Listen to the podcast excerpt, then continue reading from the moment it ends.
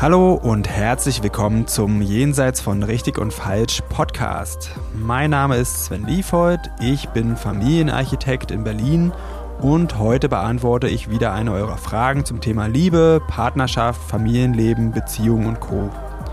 Ihr könnt mir gerne weiterhin Fragen zukommen lassen, am besten über Instagram.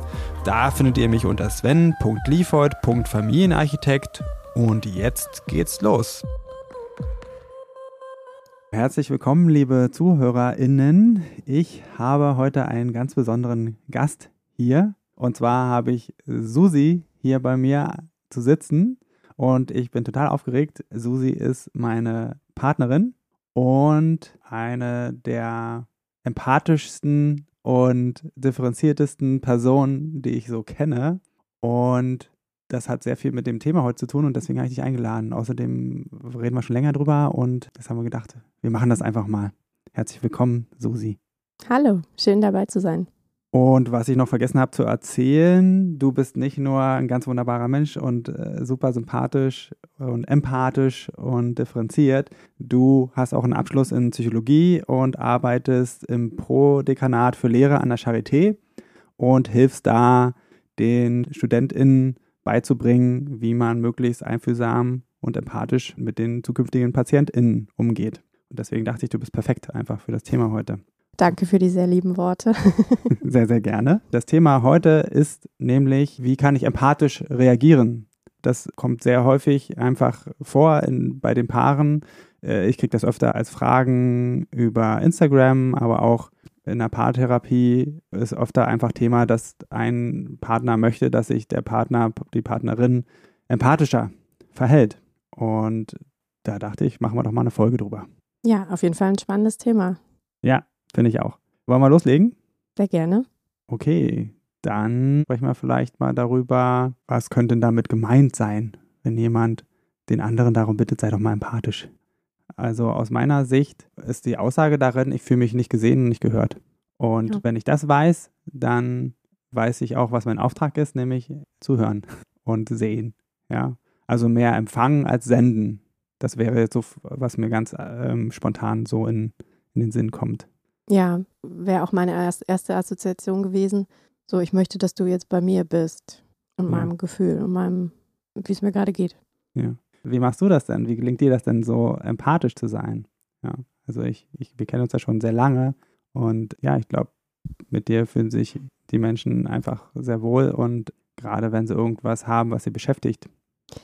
Also ich glaube zum einen, also es passiert automatisch auch. Also ich glaube, ich kann gar nicht anders als mitzufühlen meistens, außer ich bin gerade so sehr mit mir selbst beschäftigt und habe so viele eigene Themen, dass ich gar nicht die Energie habe, bei der anderen Person zu sein.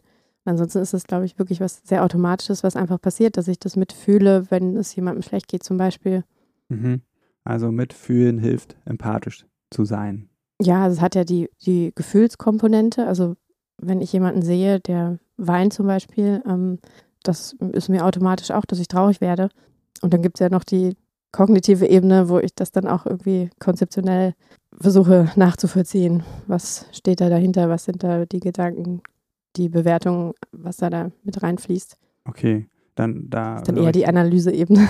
Ja, ist ja auch wichtig. Also ich höre daraus einmal dieses, dass das Gefühl beim Ankommen darf, dass man, dass da was in Resonanz gehen, geht und dann das Verstehen wollen und dir darüber Gedanken machen.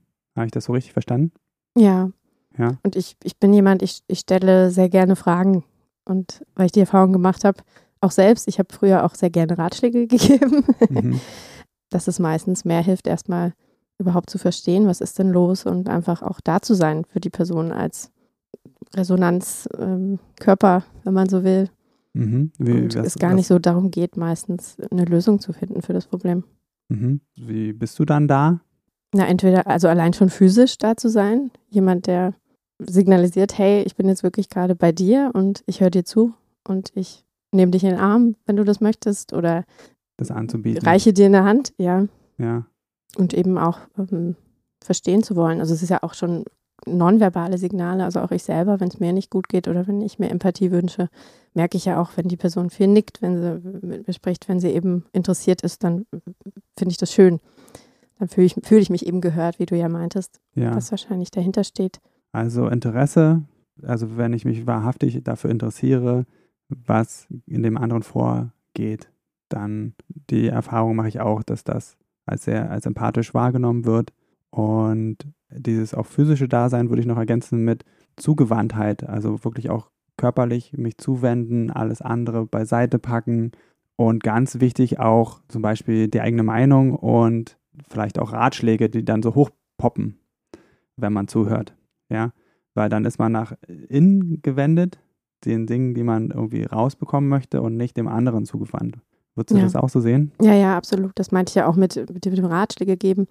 Das ist, glaube ich, sehr tief verankert in uns, dass wir immer schnell eine Lösung finden wollen, um schnell weitermachen zu können, dass es der Person schnell besser geht. Und das versuche ich mir eben auch abzugewöhnen, einfach da zu sein. Und ja, wie du sagst, man ist dann eher bei sich eigentlich, ne? weil man selber drüber nachdenkt, was könnte ich jetzt tun für die Situation, anstatt erstmal überhaupt da zu sein.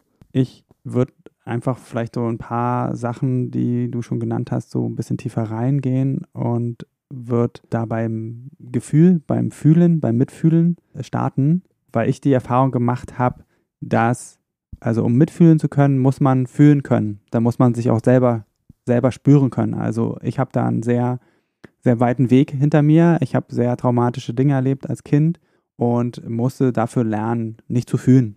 Also ich habe den, den Kontakt zu meinem Innenleben sehr stark abgeschnitten.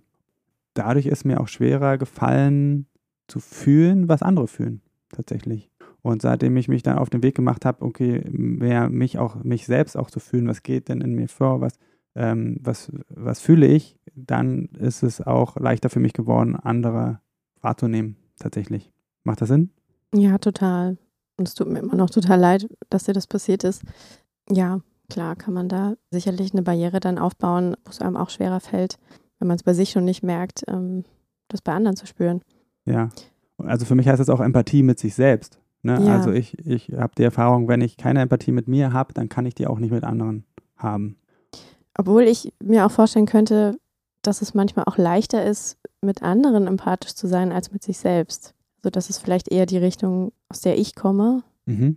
dass es leichter ist, sich empathisch auf andere einzulassen als auf sich selbst. Ja, die Erfahrung mache ich auch. Wir verbringen so viel Zeit mit uns, dass wir uns selber als selbstverständlich nehmen und nicht so achtsam mit uns umgehen wie mit anderen. Und dass das Mitgefühl leichter mit anderen geht als mit einem selbst. Ja. Aber nichtsdestotrotz bleibt für mich die Grundlage, dass ich trotzdem mich fühlen muss. Also vielleicht, wie ich, wie, ob ich mich fühle und wie ich dann mit mir mit dem umgehe, ist vielleicht, sind vielleicht nochmal zwei unterschiedliche Sachen.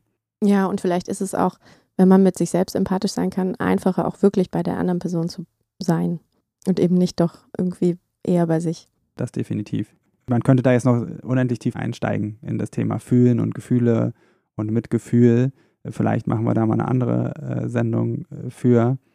Ich würde jetzt gerne den Part mit den Lösungen angucken, weil das ist wirklich ein großes Ding, weil so wie du es gesagt hast und wie auch in meiner, das meiner Erfahrung widerspiegelt, ist, dass ungefragt Lösungen präsentieren nicht empathisch ist. Und dass aber die Menschen, die das tun, und da habe ich mal auch zugehört und gehöre manchmal immer noch dazu, denken, das ist jetzt was Empathisches. Weil Mhm. ich, ich will ja, dass du da rauskommst. Ich will, das ist ja ist doch super empathisch, wenn ich dir da helfen will. Ähm, warum ist das nicht empathisch? Was würdest du sagen? Also ich finde es eher übergriffig sogar, weil es nicht das ist, was die Person in dem Moment braucht oder möchte. Also wenn sie es nicht explizit äußert als Wunsch. Man kann ja auch fragen, was brauchst du von mir? Möchtest du gern Ratschläge, Lösungsvorschläge oder möchtest du erstmal einfach erzählen? Möchtest du einfach erstmal, dass ich zuhöre und da bin? Das äh, halte ich für sehr viel empathischer. Ja, also das Ungefragte ist das Übergriffige und das, was nicht empathisch ist. Ja, man braucht ja auch nicht zu jedem Zeitpunkt das Gleiche. Also bei mir ist es meistens so, dass ich im ersten Moment möchte, möchten die Gefühle einfach erstmal raus. Ja, Und das ist total toll, wenn da jemand sitzt, äh, den ich sehr gerne mag und mir einfach zuhört erstmal und ich das erstmal rauslassen darf und das einfach da sein darf. Und dann gibt es einen anderen Zeitpunkt, wo ich dann eher strategisch vielleicht denke oder also wo der Gefühlspart sozusagen erstmal schon mal raus durfte und dann geht es jetzt darum, wenn es mir selber darum geht, okay, ich möchte jetzt eine Lösung finden, dann erbitte ich Ratschläge. Und dann Ja. freue ich mich da auch drüber. Ja. Und manchmal merke ich aber auch, wenn ich Ratschläge bekomme, auch von, von dir manchmal, wann es mir vielleicht auch zu viel ist, wo ich dann merke, nee, eigentlich brauche ich das jetzt doch gar nicht so. Und ich will jetzt eigentlich gar nicht darüber diskutieren, was wäre jetzt der beste Weg, um das zu lösen, sondern vielleicht brauche ich jetzt doch wieder was anderes. Und also mir hilft es am meisten, auch darüber einfach zu sprechen. Also da sich selber zu beobachten, was brauche ich eigentlich gerade und das dann auch klar zu äußern. Und natürlich hilft es sehr, wenn dann mein Gegenüber das auch annehmen kann. Ja, was natürlich da ein bisschen schwierig ist, ist, dass die meisten Menschen, jedenfalls erlebe ich das so, die Empathie brauchen in dem Moment, dass die nicht sofort so einen Zugriff auf eine Klarheit haben, so was genau äh, brauche ich denn jetzt Ja. von dir, ja. Und da fand ich gut den Part von erstmal zuhören, also Raum geben ist, glaube ich, etwas, Kann eigentlich man nie falsch sein. Genau, wollte ich auch gerade sagen, da äh, etwas, womit man immer anfangen kann. Und Raum geben heißt Klappe halten und da sein, zugewandt und, und vielleicht auch sagen, ich höre dir zu. Ja, Und bevor man selber was sagt, vielleicht dann auch fragen, ich habe da ein paar Gedanken zu, möchtest du die hören oder ist da noch mehr, was du mir erzählen möchtest? Und, oder danke, dass du es mir erzählst. Wie geht's dir jetzt? Erstmal so. Ne? Also ganz viel einladen und so einen Raum öffnen, wo sich die andere Person dann rein entfalten kann. Ja, es gibt ja auch bestimmte Anhaltspunkte, wo man ja auch merkt, okay, vielleicht hilft das gerade nicht, was ich mache. Zum Beispiel, wenn die Person genervt wirkt oder dann auch irgendwann ein bisschen wütend wird. Also das können ja gute äh, Anzeichen sein, wenn man da aufmerksam ist ähm, ja, und man merkt, okay, vielleicht ist es gerade nicht das Richtige, was ich mache. Vielleicht braucht die Person gerade was anderes. Ja, stimmt. Das geht, glaube ich, oft verloren, die Wahrnehmung unseres Gegenübers dann. Und wenn ich beobachte, okay, der Person geht's schlechter oder die ist wütend oder die ist traurig oder verschließt sich, dann ist das nicht hilfreich. Und dann habe ich das, was ich irgendwie, so wie ich gerade agiert habe, habe ich das wahrscheinlich eher für mich gemacht als für die andere Person. Ja, und den Teil würde ich jetzt auch gerne nochmal angucken, weil das ist, glaube ich, der schwierige Teil. Das, was wir vom anderen zu hören bekommen, das löst ja auch was in uns selbst aus.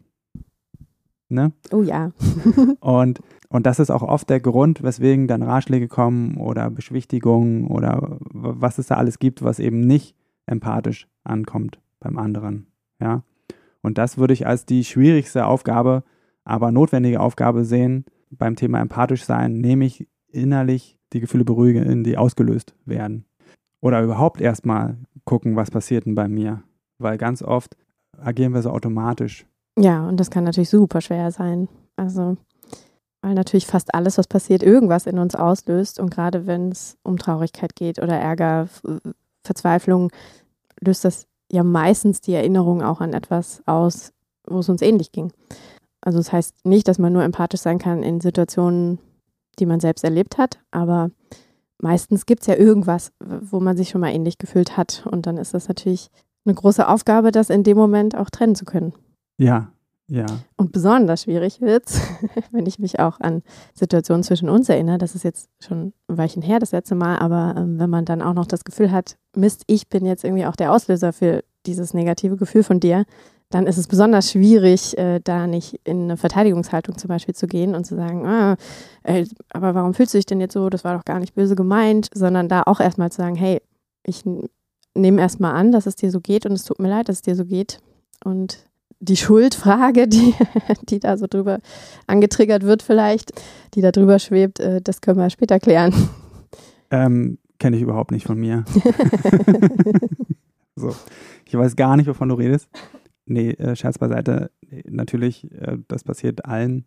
Ja, das ist wirklich die ganz hohe Kunst, wenn der Auslöser der Gefühle man selbst ist. Und dann soll man noch empathisch sein. Ja, Da würde ich auch sagen, das kann Momente geben, da ist das zu viel verlangt. ja, Ja, und da dann, ist man dann vielleicht nicht die richtige Ansprechpartnerin. Genau. Oder man muss das in Etappen machen. Dann muss man erstmal wieder aufhören, wenn man mitkriegt, okay, mitkriegt, okay, der andere schafft es gerade nicht zuzuhören und dann ein andermal nochmal drüber sprechen. Ja. Weil das ist wirklich eine große Aufgabe, weil wir alle sind ja so erzogen worden mit Schuld und Scham und das wollen wir nicht nochmal fühlen.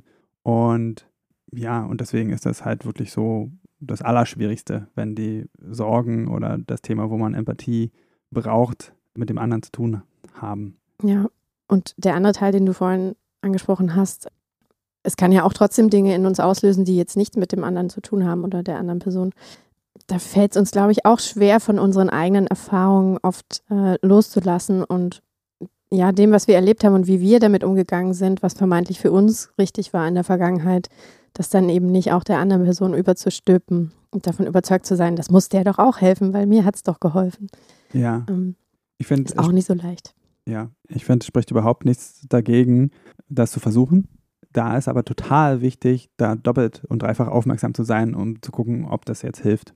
Und da kommt noch die andere Komponente rein, die es erschwert, empathisch zu sein. Und das ist eigentlich was Gutes, aber es, ich erlebe das so oft als kontraproduktiv, nämlich, dass wir alle den ganz, ganz tiefen Wunsch in uns haben, wertvoll zu sein für die Menschen, die uns nahestehen. Und da haben wir alle ganz unterschiedliche Sachen gelernt, wie wir wertvoll sind. Und die wenigsten können sich vorstellen oder haben es erlebt, dass einfach Dasein reicht. Ja. zuzuhören und sozusagen, ich finde den Begriff so des Bezeugens ganz schön, einfach an, einfach zu bezeugen, okay, so, ähm, ich höre, so ist deine Welt gerade, so geht's dir gerade, ja, und, und ich bin da, ja, und halt dieser innere Drang, ich muss jetzt unbedingt was tun, der ist sehr, sehr stark. Also vor allen Dingen, jetzt äh, muss ich mal hier ein äh, Geschlechterklischee aufmachen, vor allen Dingen den oh, oh. Männern. Oh. den Männern fällt das unwahrscheinlich schwer. Also schon, du hast den Satz noch nicht mal beendet, da denke ich schon über Lösungen nach. So, das ist erstmal das Erste, was an, anspringt bei mir. Und durch die Erfahrung ne, mit dir, auch beruflich, weiß ich inzwischen, okay, das packe ich erstmal beiseite. Und mit dir sowieso, weil ich mit dir erlebt habe, dass du meine Lösungen helfen dir rauszufinden, was du alles nicht willst. und so. Insofern fühle ich mich dann auch dann manchmal wertvoll. Also früher war ich da ja. Aber auch manchmal frustriert. Ja, ja, aber, äh, aber früher mehr. Du erinnerst dich vielleicht, ne? Das war schon dann schwierig, weil ich dachte, warum soll ich dir jetzt überhaupt was sagen? Ja. Und äh, du sogar, wo du mich explizit darum gebeten hast, um, um Ratschlag und dann immer gesagt hast, nein und immer Gründe gefunden hast, warum das nicht gut für dich ist oder du was anders willst. Und das hat wirklich eine Weile gedauert, bis ich da einfach festgestellt habe, okay, das ist so deine Art und Weise, so ähm, herauszuschälen, was ist deins. Ja, und das ist, und das ist okay. Ja. Und ich gucke dann halt manchmal, wie viel Ablehnung äh, kann ich heute verkraften mit meinen Ratschlägen und kann mich da drauf einstellen. Also verletzt, es verletzt mich einfach nicht mehr. Es ist manchmal immer noch ein bisschen frustrierend, obwohl ich da auch immer mehr dahin tendiere, wirklich keine, keine zu geben, sondern einfach an, anzuhören, was du zu sagen hast.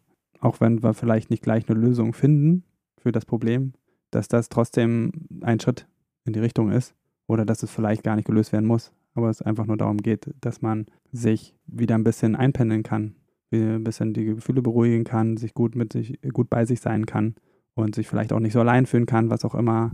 Da stecken ja ganz unterschiedliche Bedürfnisse drin, wenn man sich Empathie wünscht. Ja, diese sofortige Suche nach Lösungen, da sind wir ja sehr geprägt gesellschaftlich und eben, was du meinst, auch durch unsere sozialen Geschlechterrollen. Das ist einfach sehr schwierig, da rauszukommen, ja, finde ich auch. Und ich finde, du hast noch einen anderen spannenden Punkt angeschnitten. Ich kann auch nur empathisch sein, wenn ich selber Energie übrig habe. Mhm. Meistens versuche ich mit jeder Kraft diese Energie aufzubringen, weil mir das wichtig ist. Aber wenn ich selber merke, uff, ich muss jetzt mal erstmal mich um mich kümmern, dann versuche ich das eben auch zu kommunizieren und zu sagen, hey, ich wäre gerade total gern für dich da, aber ich glaube, ich kann es gerade nicht. Was würde dir denn helfen? Oder dann eben auch mal zu sagen, vielleicht kannst du mit jemand anderem drüber reden oder sich zu verabreden, lass uns in ein paar Tagen drüber reden. Ja, genau sowas kann nämlich auch empathisch sein, wenn man ganz authentisch und ehrlich sagt, wo, wo steht man gerade. Also man sagt, okay, ich, ich will gerne, aber ich kann gerade nicht, dann ist das auch was sehr, sehr Wertschätzendes für die andere Person. Ja.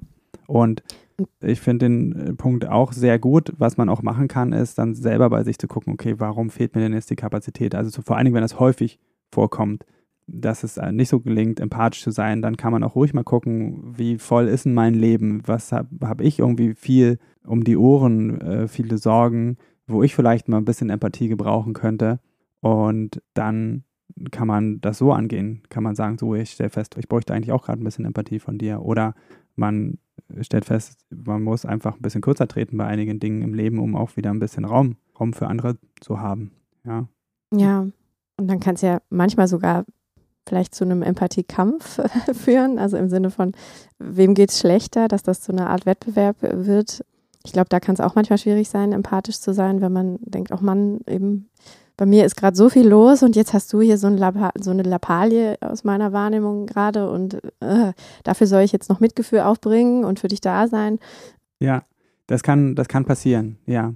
Ähm, so ist das natürlich dann nicht gemeint. Äh, man kann halt darüber sprechen, okay, was machen wir denn jetzt damit? Wir könnten beide Empathie gebrauchen, aber wir haben sie gerade gar nicht übrig. Ja, ja. Also allein, wenn man da hinkommt. Ähm, darüber sprechen zu können. Ja, und das zu erkennen, das ist schon die halbe Miete, sage ich da immer ganz gern. Also dann ist es eigentlich nicht mehr aufzuhalten, dass man dann Wege findet, wie, wie kann man das denn lösen. Ja, also Erkenntnis und Wahrnehmung sind da, sind für mich so Grundpfeiler von Empathie und Reflexionsfähigkeit. Ja. Ich merke, das Thema ist riesig. Ja. Ja, wir kommen ja auch vom Hundertsten ins Haus. Wir schneiden so ganz viele Sachen an. Ich hoffe, das ist trotzdem ganz hilfreich. Wenn nicht, dann schreibt mir, schreibt mir gerne wenn ihr wollt, dass ich da in das eine oder andere Thema tiefer eingehe. Ich würde gern noch vielleicht zum Start oder für Menschen, die nicht direkt gleich eine Idee haben, wie kann ich denn das konkret machen, mit mehr Raum geben oder mich selber fühlen, da einfach so paar ganz rudimentäre Tipps geben, die man so aus, ausprobieren kann. Was sind die Sachen, die ihr den StudentInnen so mitgebt? Also da geht es ja um ärztliche Gesprächsführung und da geht es auch ganz viel um Fragen stellen, was ja leider auch in der heutigen Zeit haben Ärzte, Ärztinnen nicht so viel Zeit, ähm, meistens in der Praxis oder im Krankenhaus und äh, sich Zeit nehmen, Fragen stellen, das annehmen, also widerspiegeln, was gesagt wurde, auch erstmal, um zu zeigen, hey, ich versuche auch wirklich zu verstehen, was du gesagt hast. Sich da rückzuversichern, habe ich es richtig verstanden? ganz viel Körpersprache natürlich auch, eben wie du schon vorhin meintest, Zugewandtheit, in, mit dem Körper nicken, ähm, Verständnis zeigen, ausdrücken. Und ganz viel geht es auch um Wertung, also nicht zu werten, was mein Gegenüber sagt. Mhm. Also ganz konkret in ärztlichen Settings ist ja oft so, also wenn jetzt jemand gefragt wird, wie, rauchen Sie und dann die Person sagt, ja, irgendwie eine Schachtel pro Tag, dass dann da darauf eben nicht reagiert wird mit, oh, Sie wissen aber schon, dass das ganz schön viel ist und dass das für Sie ungesund ist, sondern erstmal das auch stehen zu lassen und ähm, solche Dinge, ja. Mhm. So ganz aktives Zuhören. Ja, also auch also Impulskontrolle. Ja, und auch Interesse signalisieren. Ja, Interesse. Das ist, glaube ich, die ganz große Überschrift die hil hilft, empathisch zu sein. Ja. Wollen wir jetzt am Schluss nochmal ein bisschen zu, versuchen zusammenzufassen, was wir so heute zutage gefördert haben? Können wir versuchen. ja, also ich fange mal an. Und zwar das, was wir eben gesagt haben, Interesse. Also sich wirklich dafür interessieren. Also für mich heißt Interesse, was an, was an dem Gesagten oder an der Person also was ehrlich wissen und verstehen zu wollen, das ist für mich Interesse. Das wäre so ein, ein großer Punkt. Ja, empathisch mit sich selbst sein. Mehr Fragen stellen als Antworten geben. Ja, bei sich selbst differenzieren, was ist jetzt mein Thema und was ist das Thema von meinem Gegenüber. Ja, ich hätte noch die eigene Meinung und Ratschläge erstmal zurückhalten, beziehungsweise wenn, dann erstmal nachfragen und anbieten, ob das gewünscht ist? Beziehungsweise generell, ich habe mir auch angewöhnt, einfach wirklich auch gerade herauszufragen, was brauchst du gerade? Weil es gibt ja auch Situationen, in denen man sich überfordert fühlt, ja. Äh, damit umzugehen. Ähm, ja. Und wenn ich das merke, ich bin überfordert, dann frage ich einfach, was brauchst du gerade von mir oder was kann ich dir Gutes tun? Ja. Was hilft dir? Und dann das Hören, was gesagt das wird. Das dann auch wirklich hören, ja, und annehmen. Bewertungen rausnehmen? Und die eigenen Grenzen zu erkennen, auch ehrlich zu sich zu sein, kann ich gerade empathisch sein oder nicht, das dann auch zu sagen. Genau, und dem zugehörend auch selber dafür sorgen, dass das eigene Leben nicht so voll ist, dass man auch Raum für andere hat, Raum für Empathie hat. Zum Schluss würde mich noch interessieren, was von dem ganzen genannten für dich das Aller, Allerwichtigste ist. glaube, für mich persönlich, wenn ich mir Empathie wünsche, ist das Wichtigste erstmal, dass meine Gefühle einfach da sein dürfen und dass die ausgehalten werden. Das hilft mir am meisten, aber da ist ja jede Person unterschiedlich. Ne? Also es gibt, gibt ja auch Menschen, die sich, die dann was anderes brauchen im ersten Moment. Ja, aber manche eben, die genau das dann Ja. brauchen. Mit dem Podcast will ich hier einfach auch nur immer Anregungen liefern. Jeder, jede ist eingeladen, was davon auszuprobieren, wo man neugierig drauf ist und dann selber herauszufinden, was hilft. Ja, und am allerwichtigsten finde ich vor allen Dingen ausprobieren und eben gucken, wer bin ich, was hilft mir und dann das kann man das halt sagen. Und manchmal ist das einfach über Trial and Error. Und ich finde, da haben wir heute ein paar gute Anregungen gegeben und ich freue mich total, dass du hier dabei warst. Ich würde sagen, für heute reicht es erstmal. Wie geht's dir jetzt? Unsere erste Sendung. Gut, hat Spaß gemacht. Ich war auch ein bisschen aufgeregt, äh, ist ja was Neues. Aber war schön mit dir zu sprechen. Cool. Hat mir auch ganz viel Spaß gemacht. Ähm, können wir gerne auch nochmal machen. Ja, gerne. Dann für heute erstmal. Mach's gut. Tschüss. So, das war's für heute mit Jenseits von Richtig und Falsch. Vielen Dank fürs Zuhören. Wenn dir die Folge gefallen hat, dann abonniere doch den Podcast, schreib mir einen Kommentar und empfehle mich weiter. Und wenn du jetzt auch sagst, Podcast hören ist ja ganz gut, aber ich will noch mehr in meinen Beziehungen bewegen, oder du hast es ausprobiert und das hilft nur kurz, weil du immer wieder in alte Muster zurückfällst, dann fühle dich herzlich eingeladen zu einem kostenfreien Kennenlerngespräch. Da schauen wir uns gemeinsam ganz in Ruhe deine Situation an und ich prüfe, ob ich dir weiterhelfen kann und verrate dir dann natürlich auch wie. Am besten du klickst gleich auf den Link dazu unten in der Beschreibung und dann sehen wir uns. Ich freue mich auf dich.